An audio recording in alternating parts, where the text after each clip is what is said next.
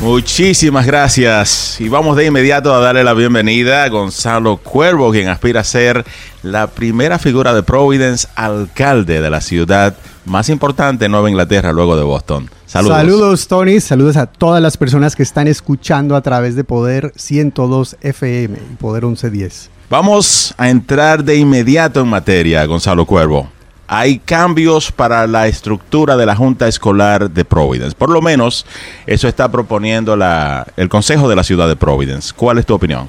Yo soy de la opinión, mire, durante muchos años Providence ha sido la única ciudad en Rhode Island y una de las pocas en la costa este, en Nueva Inglaterra, donde el alcalde tiene la autonomía para escoger a los integrantes de la Junta Escolar. Esto puede ser muy positivo, pero también puede ser negativo, pues hay una influencia enorme eh, política en el proceso y el alcalde al final de cuentas tiene la palabra y puede poner personas que sean manejables a su criterio. Yo creo en la democracia participativa, yo creo en la participación cívica y yo creo que sería un buen paso que nosotros adoptemos lo que otras ciudades en la región han adoptado, que es una junta escolar electa. Ahora, ¿cómo se organiza esa junta escolar electa? Eso es lo que se está debatiendo en este momento. Hay una comisión que está revisando la Carta Magna de la ciudad, el City Charter, y esa comisión inició con una propuesta para crear cinco distritos escolares, el cual cada uno iba a escoger a dos integrantes. Ahora hemos visto que están revisando eso y han llegado como a un acuerdo donde van a decir cinco integrantes de la Junta son electos y cinco son escogidos por el alcalde. Las personas eh, están divididas sobre esto. Hay personas que creen que, que al insertarle un proceso electoral, esto limita la participación de muchas personas que no tienen la capacidad económica o el tiempo, los recursos para postularse para una posición electa.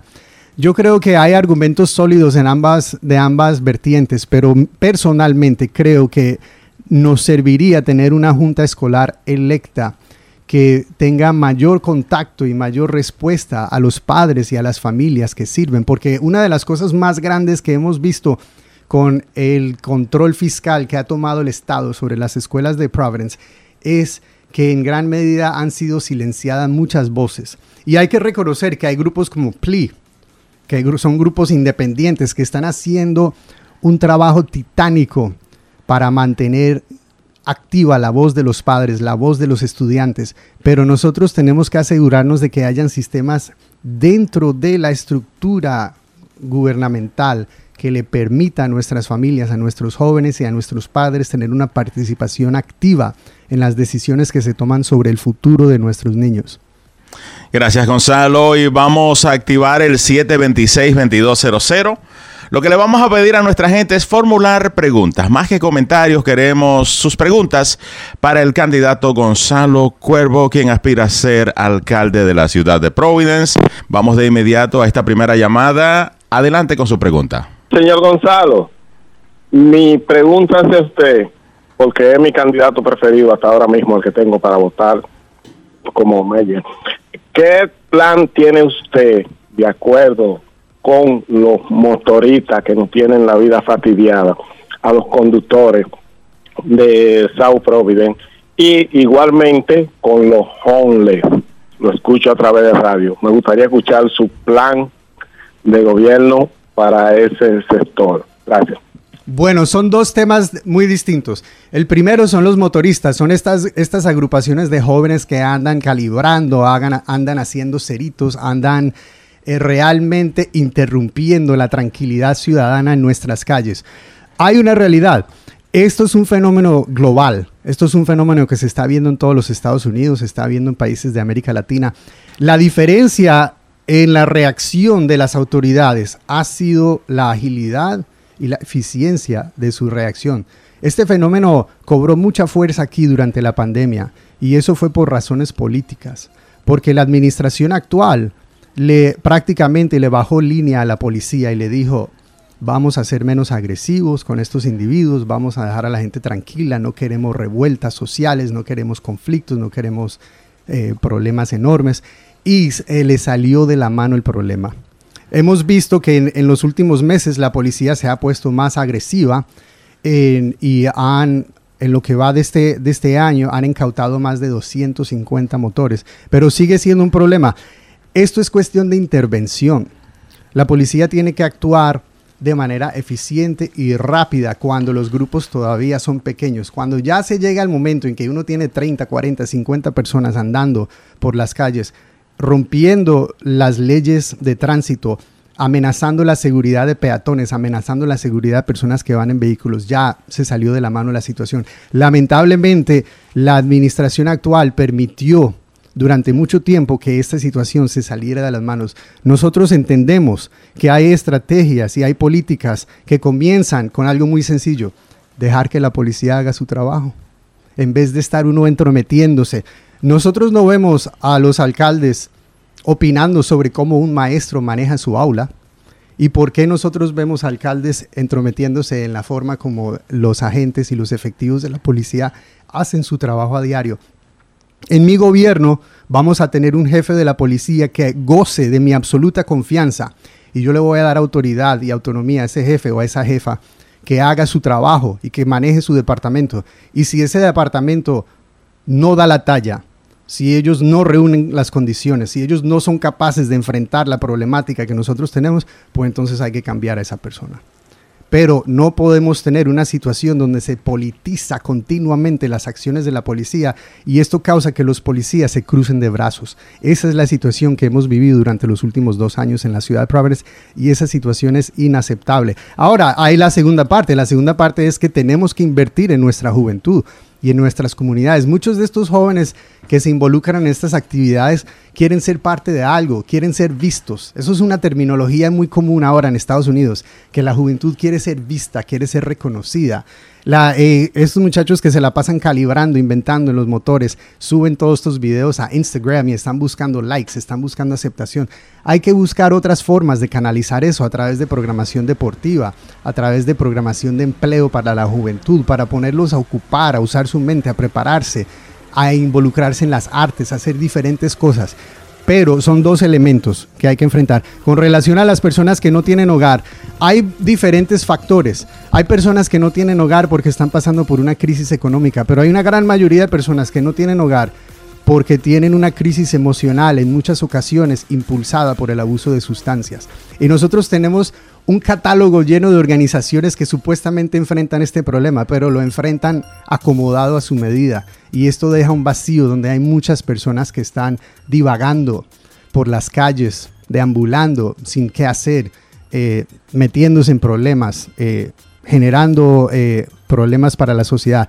Nosotros podemos servir como gestor la ciudad para coordinar esos esfuerzos y asegurarnos de que se está haciendo un esfuerzo para llegar a esas poblaciones específicas y presentándolos con los servicios que ellos necesitan para superar esas crisis. Porque hay una realidad, el dinero está y los programas están, lo que hace falta es, como en muchos casos, la voluntad política.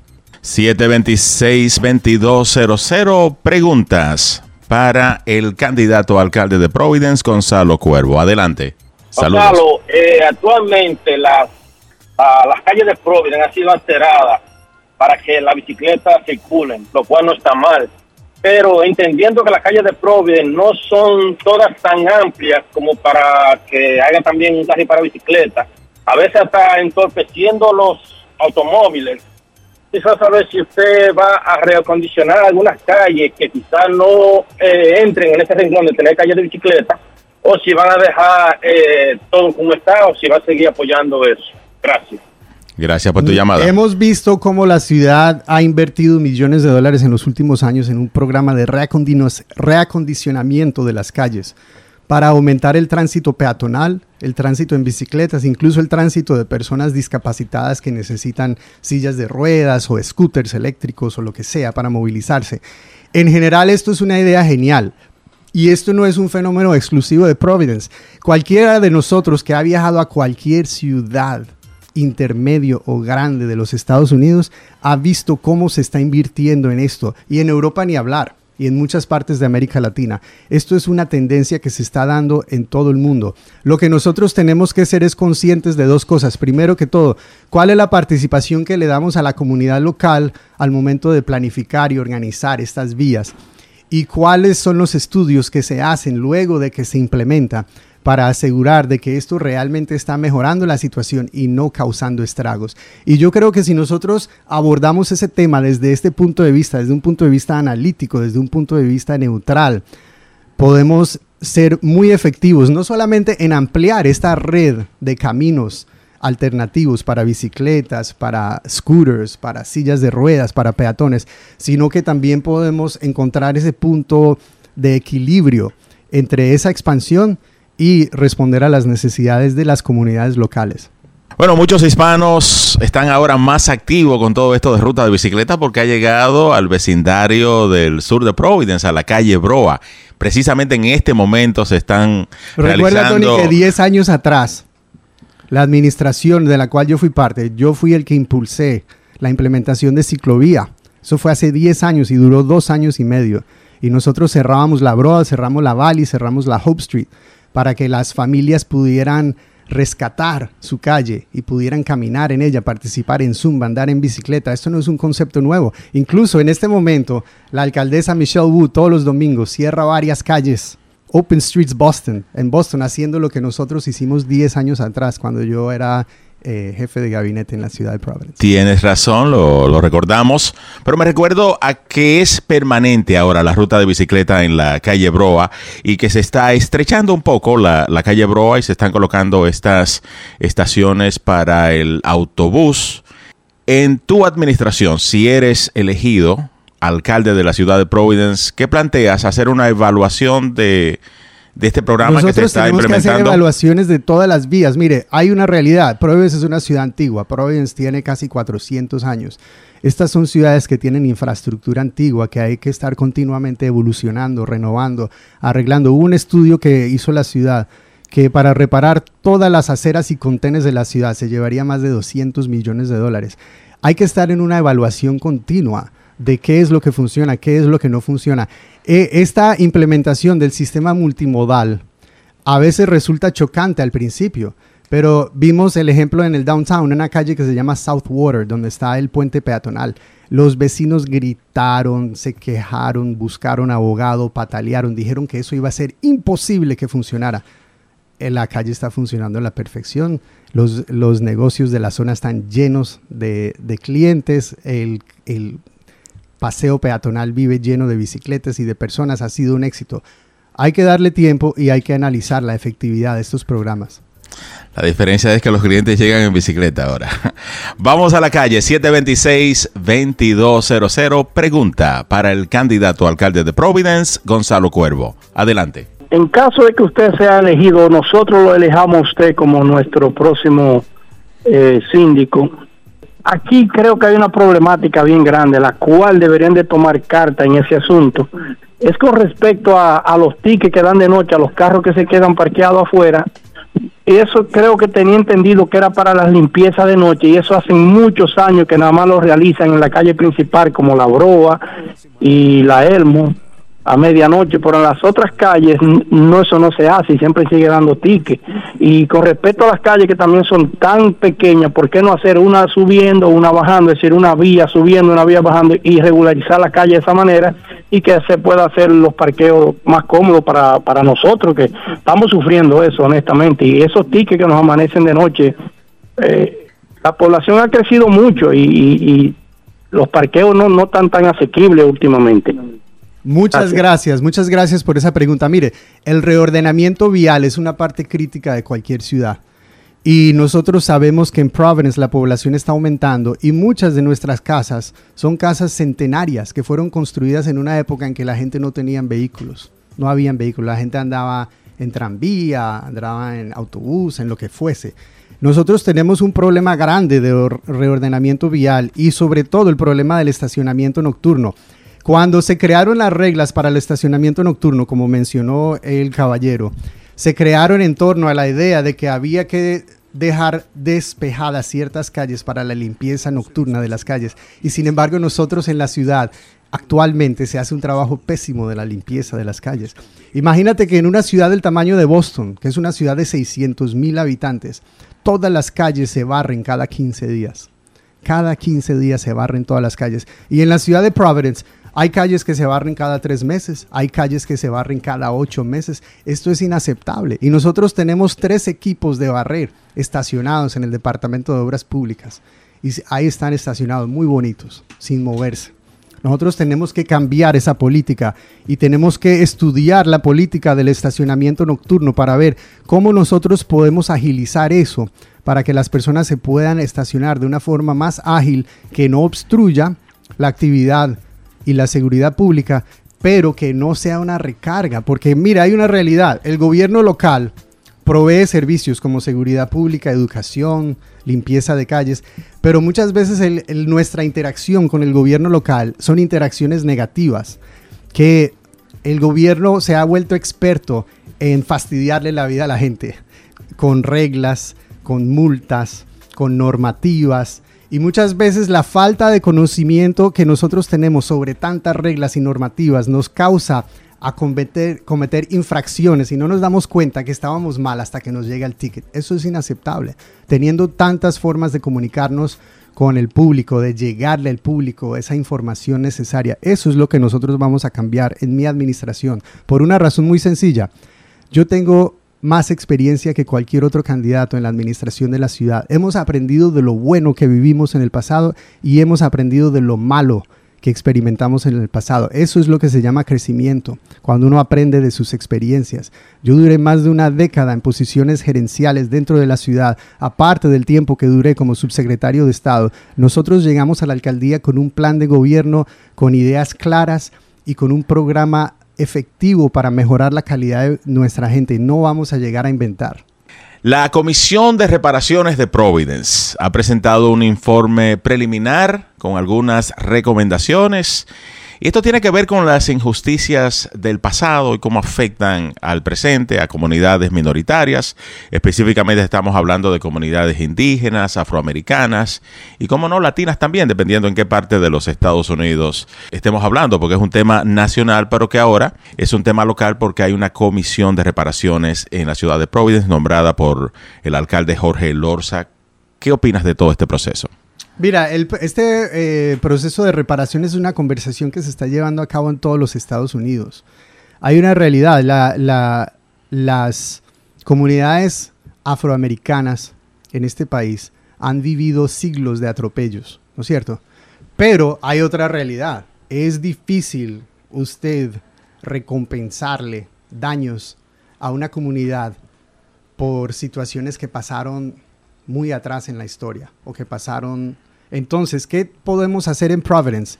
La actual administración del, alcalde Jorge Lorza está implementando un modelo o quiere implementar un modelo para ayudar a lo que ellos llaman comunidades eh, de herencia africana, que no solamente se limita a los afroamericanos, sino a cualquier inmigrante que tiene eh, raza o ascendencia o linaje afrocéntrico lo cual incluiría gran parte de nuestros hermanos y hermanas latinoamericanas y personas del Caribe y otras regiones. Y algunas de las propuestas de ellos son muy interesantes. Ellos tienen propuestas para invertir en negocios minoritarios, para crear más capacidad dentro de nuestros negocios, para, para ayudar la posibilidad de que más personas de herencia africana tengan la posibilidad de ser dueños de casa. Mire, hay que entender una cosa. En Providence, un ejemplo, si ustedes conocen el área de la North Main Street, cuando uno pasa del downtown hacia el East Side, ustedes saben que hay una plaza donde hay un Whole Foods, una tienda Staples, un edificio de apartamentos enorme que tiene como 400 apartamentos. Esa zona se llamaba Lippet Hill antes de la década de los 60. Eso era un vecindario afroamericano. Y en la década de los 60 se creó una agencia que se llama el Providence Redevelopment Agency. Y esa agencia determinó que esa zona tenía demasiada pobreza. Era una concentración del 80% afroamericanos. Y ellos básicamente barrieron esa zona. Y desplazaron a cientos de familias, las desplazaron de esa zona. Y le dijeron, ustedes se tienen que mudar, nosotros tomamos esta zona. Eh, compraron las viviendas a costo irrisorio, desplazaron a los inquilinos y construyeron un edificio de apartamentos enorme, un complejo, una plaza comercial y todas esas familias quedaron desamparadas. Eso no fue algo que pasó en la época de los esclavos, eso pasó hace 60 años. O sea, hay una realidad, que hay un, atropello sistemático de estas comunidades, Pero yo creo que la administración actual está tomando un punto de vista, una perspectiva inteligente, que han ampliado la definición de lo que son comunidades de cultura o ancestría africana para incluir a muchas de nuestras comunidades latinas y otros inmigrantes que también van a poder participar de estos programas. Tendremos que ver al momento de llegar, porque todavía hay que hablar claro, estos son propuestas, no hay nada definido todavía, todavía están en conversaciones y sabemos que la administración actual está ya viviendo sus últimas etapas, quedan pocos meses para que cierre y tendríamos que ver eh, a qué conclusión llegan, si acaso llegan a una conclusión de aquí a, a diciembre. Vamos de nuevo al 726-2200. Pregunta para el candidato alcalde de Providence, Gonzalo Cuervo. Adelante con tu pregunta. Yo le quiero hacer una pregunta al candidato. Dos preguntas. Una, ¿qué él le promete a la gente de Providence, al pueblo de Providence? Y la segunda es que si él va a aprobar o va a apoyar la licencia por el indocumentado, porque a pesar de que yo soy ciudadano, me interesa, sabemos que hay muchos eh, migrantes aquí que no tienen papeles y son trabajadores. Bueno, gracias por esas dos preguntas. La primera pregunta, ¿qué le prometo al pueblo de Providence?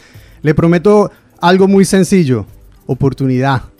Nosotros tenemos una participación enorme en esta ciudad, pero no una participación económica. Y lo he dicho siempre, la participación política sin la participación económica es como tú encontrar el mejor atleta, el mejor pelotero, el mejor jugador de baloncesto y que tenga una herida, que no pueda jugar. Nosotros como comunidad somos el 45% de la población, casi la mitad. Tenemos oficiales electos a todos los niveles y sin embargo el quehacer político la dirección económica de esta ciudad, la forma como la ciudad invierte su dinero, la forma como la economía crece, nosotros no hemos sido realmente partícipes de eso. Incluso nuestra clase empresarial, que muchos de ustedes están escuchando, es prácticamente aruñando que han salido adelante, buscando préstamos en la economía informal, metiéndose en líos, haciendo hasta lo imposible por sacar adelante. Yo conozco esa realidad, yo fui dueño de negocio, yo sé cómo es esa realidad. Nosotros tenemos que cambiar esa dinámica. Tenemos una ciudad impresionante, llena de gente talentosa, lleno de jóvenes talentosos. Hay que crear esas oportunidades. Cuando nosotros vamos a ciudades como Manhattan, como Brooklyn, como Bronx, como Boston, que hay eh, economías latinas pujantes, y uno pregunta, ¿cuál es la diferencia? ¿Fueron todos esos empresarios a Harvard? ¿Son todos hijos de papi y mami? No, son personas igualitos que nosotros, lo único que en algún momento se les dio una oportunidad. Eso es lo que hace falta aquí. Ha hecho falta durante los últimos años y eso es lo que nosotros vamos a traer para nuestra juventud, para nuestras familias y para nuestros comerciantes. La segunda parte sobre las licencias para, para indocumentados. Tengo la alegre fortuna de que el la Asamblea General, o sea, el gobierno estatal, aprobó licencias para indocumentados lo cual entra en vigencia a partir del primero de julio. No tengo información exacta sobre cómo se consigue, pero yo estoy seguro que si ustedes llaman a Progreso Latino o a cualquier otra agencia de servicios sociales, ellos le pueden orientar exactamente cómo es que usted o cualquier ser querido suyo puede sacar una licencia sin tener que tener la documentación exacta. Y la información que tenemos sobre el proceso de licencias es que se va a tomar un año la logística de implementación en el Departamento de Vehículos de Motor. A propósito de oportunidad económica, la ciudad de Providence, el gobierno de la ciudad de Providence, invierte millones de dólares, pero en negocios anglosajones. Más de 100 millones de dólares al año consume el gobierno de la ciudad de Providence comprando bienes y servicios. ¿Qué quiere decir eso? Imagínate tú que estás escuchando en tu casa, tú tienes que comprar de todo. Tienes que comprar eh, desde alimentos hasta pagar los servicios, hasta comprar papel higiénico para la casa. Todas esas compras. Las ciudades tienen que hacer exactamente lo mismo y a alguien le tienen que comprar eso. Y nosotros gastamos más de 100 millones de dólares y el porcentaje que se gasta en proveedores y en empresas minoritarias es mínimo, es irrisorio. A pesar de que se han hecho esfuerzos por aumentar eso, nosotros tenemos que cambiar y podemos cambiar esa dinámica. ¿Cómo propones cambiar La ciudad de Boston y la ciudad de Baltimore pasaron por ley, codificaron como una ley un aumento en el porcentaje de proveedores y suplidores que tienen que ser minoritarios. Y yo iría más lejos, no solamente deberían ser minoritarios, deberían ser de la zona. Porque una cosa es tú decir, vamos a encontrar suplidores minoritarios y se encuentran, pero vienen personas de Boston, vienen personas de New Haven, vienen personas de Hartford a proveer servicios acá. No, nosotros queremos que la riqueza se quede acá, que ese dinero se reinvierta acá, porque cuando se reinvierte aquí, eso hace tres cosas. Prospera el comerciante, genera empleos buenos, y genera más impuestos para la ciudad. Todo el mundo feliz. Eso es lo que queremos hacer y eso es lo que vamos a hacer codificando en ley. Otra cosa, hay un departamento que se llama MBE Compliance, que es el departamento encargado de asegurarse de que las normativas se siguen. Ese departamento en muchas ocasiones no tiene el respaldo de nuestra oficina de procuraduría, de la oficina de, de abogados. Nosotros tenemos que darle ese respaldo legal para que las empresas no se puedan burlar de estos requisitos. Eso es lo que tenemos que hacer. Por eso es que yo hablo de invertir en nuestras comunidades, invertir en nuestros comerciantes.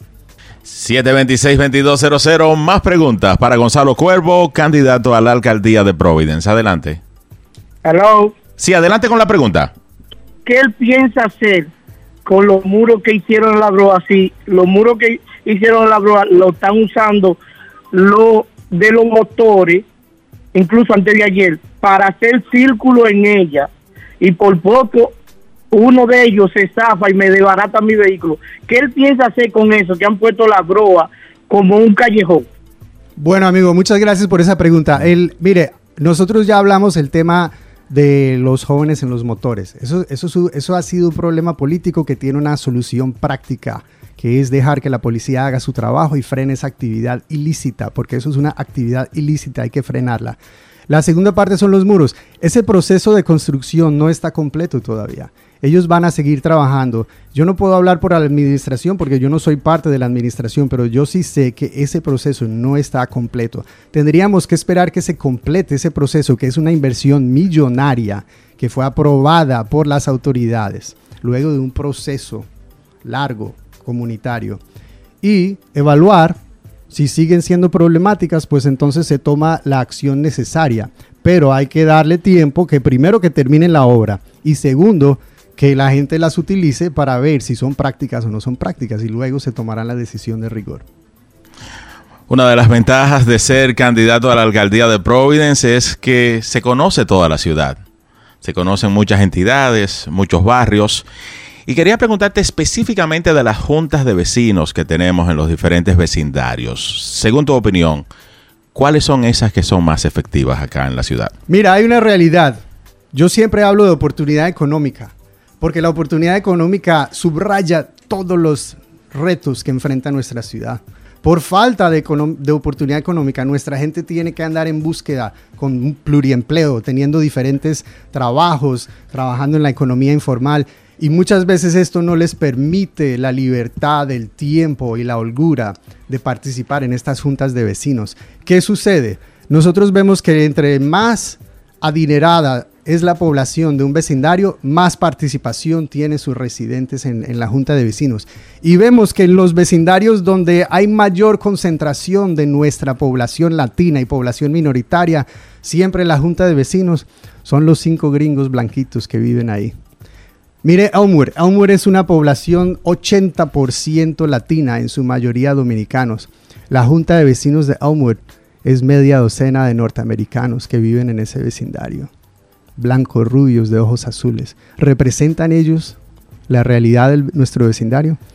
Tienen años siendo las mismas personas, las mismas personas que van a todas las reuniones, las mismas personas que se quejan, las mismas personas que participan.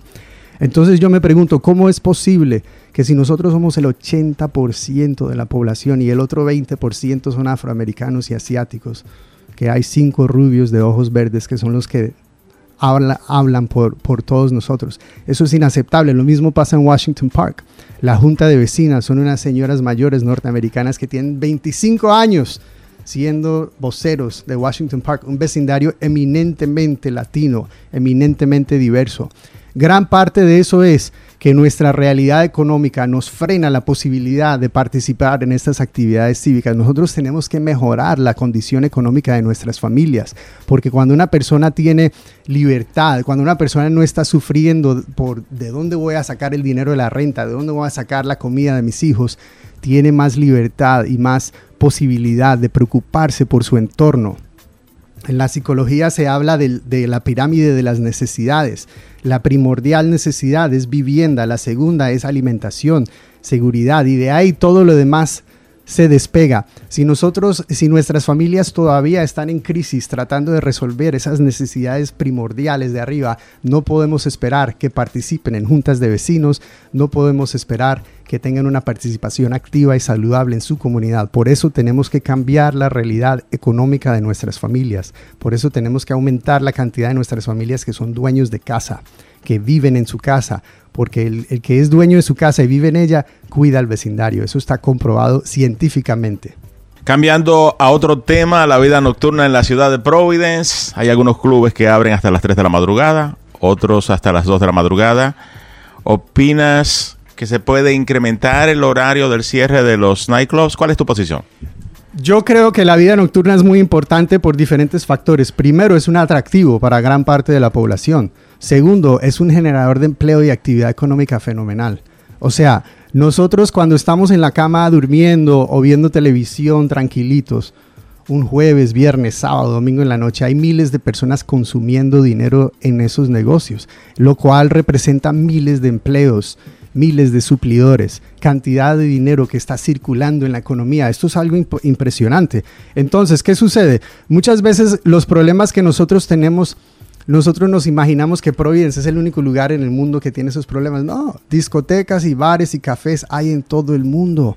Y en todo el mundo hay ciudades donde cierran a las 2, cierran a las 3, cierran a las 5. Hay lugares que no cierran los negocios nocturnos. Y todos esos lugares han aprendido a enfrentar la realidad de cómo se maneja esto para asegurar de que el público esté seguro, de que nuestras calles estén seguras. Y esto se maneja a través de organización y método. En muchas ciudades hay programas para certificar y formar al personal de estos negocios nocturnos. Muchas veces lo que cuando nosotros vemos que hay problemas de enfrentamientos violentos, cuando hay tiroteos, cuando está este tipo, por lo general es por la dejadez que hay en la seguridad de algunos de estos establecimientos, porque resulta que el que está encargado de seguridad es amigo de un sujeto que llegó armado y entonces no lo revisaron porque ese es su pana, porque gasta mucho dinero en el negocio y lo dejaron pasar y luego se armó el acabose. Nosotros tenemos que profesionalizar y generar normativas y reglas que protegen la seguridad de nuestro pueblo. Esto no se resuelve eliminando o recortando horas o, cerrando negocios. Esto se, se, resuelve asegurándonos que esos negocios se están manejando de una manera segura. Boston está lleno de, de negocios nocturnos. Boston es una ciudad eminentemente segura de noche. Eh, nosotros vamos a ciudades como, como Austin, Texas, donde hay miles, es un centro global de, vida nocturna, miles de lugares donde tú puedes ir a escuchar música, bailar, a pararte en una esquina solamente si, si eso es lo que le gusta. Todas estas ciudades han encontrado la solución a estos problemas que nos siguen asediando a nosotros. Esto es cuestión, como dije al principio, de voluntad política y de entender de que la vida nocturna es una parte importante de nuestra economía local. Se nos acaba el tiempo, pero queremos saber de la gastronomía latinoamericana, que es inmensa. ¿Cuál es el plato preferido de Gonzalo Cuervo? Mira, a mí me gusta toda clase de comida, pero por lo general, eh, si hablamos de preferido, que es lo que más como, yo diría que la bandera dominicana es lo que más como, ¿no es cierto? Porque es una comida completa, con buen sazón, y por lo general no importa el restaurante que uno visite, siempre lo preparan de una forma exquisita. Me encanta mucho eh, esa comida, pero lo que nosotros tenemos que celebrar no solamente es nuestra gastronomía para nosotros, sino utilizar eso como un mecanismo de desarrollo económico. Hay un fenómeno que se está dando en la Broad, hay el restaurante El Ninja. Es el primer restaurante en la Broad que se ha encargado de atraer clientela de otras partes del estado. Y uno entra al ninja y uno se sorprende. Y uno, yo me encuentro con personas involucradas en diferentes aspectos de, de la sociedad, de la política, los negocios, de todas partes del estado de Rhode Island y me hablan maravillas del ninja.